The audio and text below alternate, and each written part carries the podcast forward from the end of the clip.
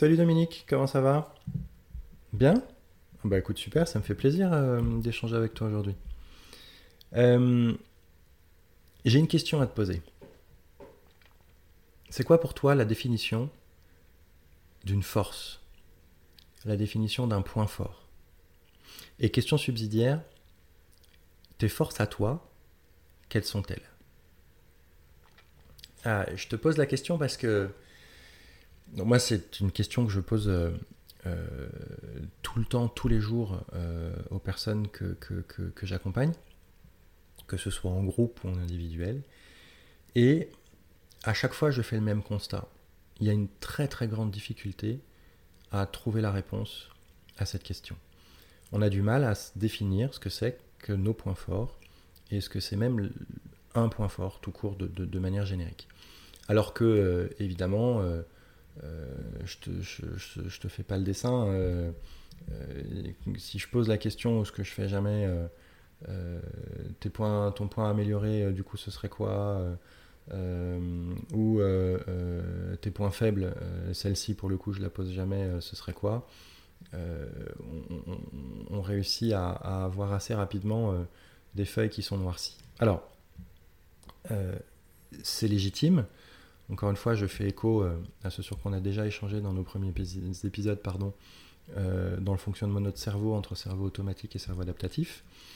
Euh, et donc c'est légitime, en tout cas c'est logique, dans règle générale, commencer à d'abord se poser la question de ce qui s'est pas bien passé ou ce sur quoi on n'est pas bon. et c'est un vrai effort de se poser la question de où est-ce qu'on est bon. D'ailleurs, faisons le test, hein. je suis sûr que le dernier rendez-vous que tu as eu récemment avec un client, avec un prospect ou autre, en sortant du rendez-vous, quand tu t'es fait ton auto-débriefing du rendez-vous ou quand tu as débriefé avec la personne avec qui tu étais en rendez-vous, euh, je mets ma main à couper que tout de suite, vous vous êtes dit, euh, bah ça, c'était pas top, ça on aurait dû faire ça, ça on n'aurait pas dû, ça on aurait dû faire plus, etc. etc. Et, et parce que c'est notre cerveau automatique qui est en fonctionnement. Donc déjà, Premier élément, là où je peux te challenger, c'est à partir de maintenant et sur ton prochain rendez-vous que tu vas avoir, en sortant du rendez-vous, euh, je t'invite à d'abord te poser la question, tiens, ensuite au rendez-vous que je viens d'avoir, qu'est-ce que j'ai bien fait, de quoi je suis fier dans ce rendez-vous, qu'est-ce que j'en garde, euh, qu'est-ce que je vais reproduire, euh, qu'est-ce que je vais continuer de faire, parce que là-dessus on a été bon. Et une fois que tu as trouvé les réponses à cette question, d'aller sur non pas qu'est-ce, que, qu'est-ce qui s'est pas bien passé, ou en tout cas qu'est-ce qu'on aurait dû faire, mais plus de ok, qu'est-ce qui s'est pas bien passé, et donc la prochaine fois, qu'est-ce qu'on va pouvoir faire de différent, comment on va pouvoir le faire différemment. D'accord? Donc déjà d'être dans cette posture-là. Maintenant, je reviens à ma question initiale de mais au fait c'est quoi une force? Et euh, je voudrais t'en donner euh, euh, une définition. Une force, c'est la combinaison de ce que on aime faire et de ce que l'on fait bien. Je répète, une force, c'est la combinaison de ce que l'on aime faire et de ce, qu'on et de ce que l'on fait bien. Euh, et donc, bah, je t'invite à te poser cette question. Euh, tes forces, c'est quoi? Qu'est-ce que tu aimes faire et que tu fais bien? Et si tu as du mal à trouver la réponse, ce que je te propose, c'est de euh, demander du feedback aux personnes qui sont autour de toi, que ce soit dans la sphère professionnelle ou dans la sphère personnelle, et d'écouter attentivement la réponse et d'écouter attentivement ta réaction. Parce qu'il est très possible que quand tu vas entendre ce qu'on va te dire, ou même toi-même quand tu fais ta propre liste de forces, tu risques d'avoir une tendance à minimiser ce qu'on te dit en disant oui mais non, euh, mais ça c'est normal, euh, ou ça c'est évident, euh, etc. Et justement, parce que tu considères ça normal, et parce que tu considères ça évident, je te propose de t'arrêter dessus, de le creuser et d'aller piocher, regarder, cultiver, comprendre ces éléments-là, parce que c'est là que se trouve ton talent, tes talents, tes pépites. En d'autres termes, ta différence à toi, qui fait la différence, elle se trouve dans ces éléments de force. Tes éléments à toi, encore une fois je répète, ta différence à toi qui fait la différence, réside là. Et ça vaut quand même le coup d'aller creuser et de travailler dessus et de les accepter et de les développer et de capitaliser dessus. Alors, évidemment, c'est capitaliser dessus sur les forces, parce que d'abord, euh, ça fait plaisir, et aussi euh, de pouvoir utiliser les ingrédients de ces éléments de force au service de euh, ce qu'on a à améliorer. Alors du coup, ça pose la question, bah, un point d'amélioration, c'est quoi? Il existe deux grands types de points d'amélioration. Premier type de point d'amélioration. Je parle bien de points d'amélioration, hein, pas de points faibles, de points d'amélioration. Premier type de point d'amélioration, c'est ce que euh, euh, j'aime faire et que je ne fais pas bien. Et deuxième type de point d'amélioration, ce que je n'aime pas faire et que je fais bien. Euh, et donc, là-dessus, mon approche de développement va bien évidemment être différente. Prenons le plus facile. J'aime le faire et je ne le fais pas bien. Quelle posture à avoir? Eh ben, Se former, se faire accompagner, se faire aider. Euh, si toi-même tu manages, euh, ton rôle de manager va être, euh, au-delà d'envoyer quelqu'un en formation de ton équipe, de t'impliquer dans la formation de ton collaborateur ou de ta collaboratrice, de suivre ce qu'il ou elle apprend et de voir sur le terrain comment tu l'aides à la mise en place euh, des apprentissages de la formation sur le terrain. C'est le fameux coaching on the job, d'accord? L'accompagnement sur le terrain. Et ça, c'est fondamental. Et si jamais tu travailles en indépendant euh, euh, et que tu n'as pas d'équipe ou que tu n'as pas cette, cette, facilité, si je puis dire, de pouvoir avoir un retour facile, fais-toi aider, fais-toi accompagner aussi sur ces éléments-là. D'accord? C'est vraiment important. Demande du feedback et travaille là-dessus. Donc, premier élément sur les points d'amélioration, ce que j'aime faire et que je fais pas bien, euh, donc se former, se faire coacher, se faire aider. Deuxième type de point d'amélioration, ce que euh, je fais bien et que je n'aime pas faire. Là-dessus, ça sert à rien de se former parce qu'on sait faire. Le truc, c'est qu'on n'aime pas faire. Et alors, c'est pas tant savoir est-ce que je peux faire pour aimer faire, euh, ou en tout cas quel levier on va pouvoir trouver. Ça, on va pouvoir trouver là-dessus. Je vais revenir là-dessus après. L'idée, c'est de poser la question du sens. Euh, cette mission-là ou cette activité-là que je fais et que je n'aime pas, quel sens elle a? Euh, Et très souvent, pour trouver la clé du sens, moi j'aime bien prendre le contre-pied de ça et de poser la question qui est la suivante, de dire, bah, si jamais on arrêtait complètement ça, cette mission, cette activité, il se passerait quoi? Et en règle générale, on dit bah euh, non, c'est pas possible, on peut pas arrêter parce que sinon les conséquences seraient dramatiques. Ah, ok, bah si la conséquence de l'arrêt est dramatique, c'est que du coup on a intérêt à continuer, et donc le pourquoi il faut le faire, euh, il devient clair. Parce qu'évidemment, si jamais à la question, si on arrête, qu'est-ce qui se passe, euh, il y a zéro conséquence, ni positive ni négative, bah, pour le coup, ça pose vraiment la question de continuer. Donc en règle générale, cette question du sens est fondamentale, et ça permet non pas forcément de pouvoir aimer davantage ce qu'on fait, mais de réussir à s'atteler à la tâche et d'y aller quand même. Alors, Maintenant, on peut peut-être réussir à trouver un levier sur, tiens, et si euh, euh, euh, je le fais bien et que je commençais à aimer davantage le faire, comment est-ce que je peux faire? Et bien là aussi, on va aller puiser dans les points forts qu'on a eus. Je te disais tout à l'heure, utiliser les points de force comme ingrédients pour pouvoir améliorer ce qu'on a amélioré. Alors, je te donne, je te donne un exemple. il y a quelques années, on m'avait tellement dit que euh, j'étais pas bon commercialement que je l'ai cru.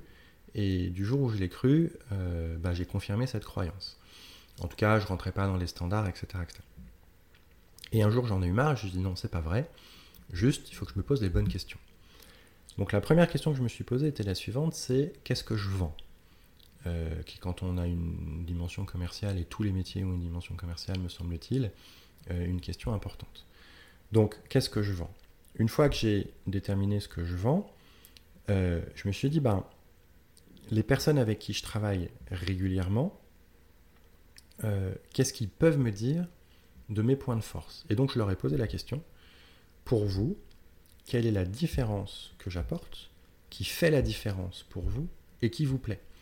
Donc j'ai posé cette question-là euh, aux équipes que j'accompagnais, aux individus que j'accompagnais, euh, j'ai posé cette question-là en interne, etc., Et de manière unanime, des points de convergence sont arrivés autour de ma capacité d'écoute, euh, ma capacité d'adaptation, ma créativité, ma capacité à mettre le doigt exactement là où il fallait le mettre, ma capacité à bien comprendre le besoin de la personne avec qui je travaille, etc., etc. Et donc, ce que j'ai fait par rapport à ces éléments-là, c'est que j'ai utilisé ces ingrédients-là dans mes rendez-vous commerciaux. Je m'explique. Jusqu'à ce moment-là, quand je rentrais en rendez-vous commercial, je jouais un rôle de commercial. Donc je voulais être pro, mais je n'étais pas vrai. Je voulais être pro et je n'étais pas authentique. Du coup, j'ai oublié le fait que je rentrais en rendez-vous pour vendre. Je rentre dorénavant en rendez-vous pour euh, faire vivre une expérience à mon interlocuteur ou mon interlocutrice. Et donc, comment ça se passe? Euh, Au-delà de la qualité d'écoute, etc., etc., pendant le rendez-vous commercial, à un moment donné, très souvent, mon interlocuteur, mon interlocutrice me demande, bah, finalement, Jean-Christophe, euh, pourquoi travailler avec vous plus que travailler avec quelqu'un d'autre C'est quoi votre différence? Et là, je ne réponds pas à cette question parce que répondre à cette question serait du déclaratif, et le déclaratif, c'est pas ça qui fait la différence, puisque ce qui fait la différence, c'est l'expérience que j'apporte. Et donc, je propose à mes interlocuteurs, pendant 5 ou 10 minutes maximum, de leur faire vivre ce que c'est que travailler avec moi. Euh, et à l'issue de ces 5 ou 10 minutes-là, je leur pose moi la question, ben, qu'est-ce que vous avez ressenti comme différence? Qu'est-ce que vous avez perçu comme différence? Et du coup, euh, quelles sont vos conclusions? Et là, en fait, c'est tout bénéf parce que si la personne a perçu une différence qui ne lui plaît pas, eh ben on travaille pas ensemble et donc on gagne du temps. Et si la personne a perçu une différence qui lui plaît, eh ben on a toutes les chances de travailler ensemble et donc euh, euh, euh, on peut trouver la manière de faire qui sera la bonne manière de faire ensemble. Et donc on gagne du temps, on gagne en efficience pour des meilleurs résultats et pour eux et pour moi. Deuxième exemple, sur la notion de le point d'amélioration que je fais mais que je n'aime pas faire. Je fais bien et que je n'aime pas faire. Dans mon job, les propositions commerciales, je les fais très bien et c'est quelque chose dont je ne suis pas fan. Et pour trouver davantage de plaisir à ma proposition commerciale et m'amuser davantage et donc finalement presque en faire une force, je m'appuie sur deux points de force. Le premier, c'est que je, sais que je suis très bon quand je suis dans l'urgence. Euh, donc, mon client, mon prospect, je euh, m'engage sur une date d'envoi euh, de la proposition commerciale qui soit ni trop proche ni trop éloigné, mais suffisamment. Enfin, mais dans un laps de temps qui, va me mettre un tout petit peu sous pression quand même. Et deuxième chose, comme je suis fort à l'oral en soutenance, euh, je dis à mon client que je n'envoie pas de, proposition par écrit, mais que je viens soutenir ma proposition. Et donc, l'un dans l'autre, qu'est-ce que je fais? C'est que, à l'issue du rendez-vous, on fixe une date de soutenance qui me met sous pression parce que ça m'engage. Et euh, du coup, on prend rendez-vous pour présenter euh, la proposition commerciale qui permet de gagner du temps parce qu'une de mes croyances fortes, c'est que le, facteur est mauvais vendeur et que euh, une proposition envoyée à l'écrit avant de la soutenir, ça pose trop de questions et en fait, je trouve que ça sert pas à grand chose. Et donc cette combinaison-là, m'amuse, et comme elle m'amuse, je fais la propale et je prépare la soutenance en y prenant du plaisir, et donc je transforme ce point d'amélioration en quelque chose qui me plaît et qui petit à petit devient une force. D'accord? Euh, Et donc, voilà ce que je voulais partager avec toi, et, pour finir, euh, je t'invite à regarder autour de toi, notamment dans le sport de haut niveau, euh, les sportifs de haut niveau qui font la différence et qui sont dans le top mondial, euh, et qui sont champions avec des performances durables fonctionnent, tous pardon, et toutes de la même manière. À l'entraînement, ils capitalisent et ils travaillent davantage ce sur quoi ils sont forts et non pas travailler davantage à l'entraînement leurs points d'amélioration. Ils travaillent sur leurs forces, sur leurs forces, sur leurs forces, sur leurs forces.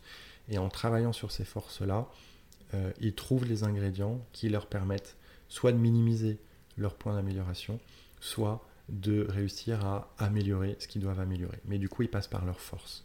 Et donc, euh, sur cette réflexion-là, je t'invite toi à pouvoir y penser, à y réfléchir, et donc de euh, trouver les réponses à la question quels sont tes points de force, où sont tes talents, comment est-ce qu'ils se manifestent, euh, euh, comment tu mets tes talents au service de ce que tu fais et au service des éléments que tu dois améliorer et non pas l'inverse?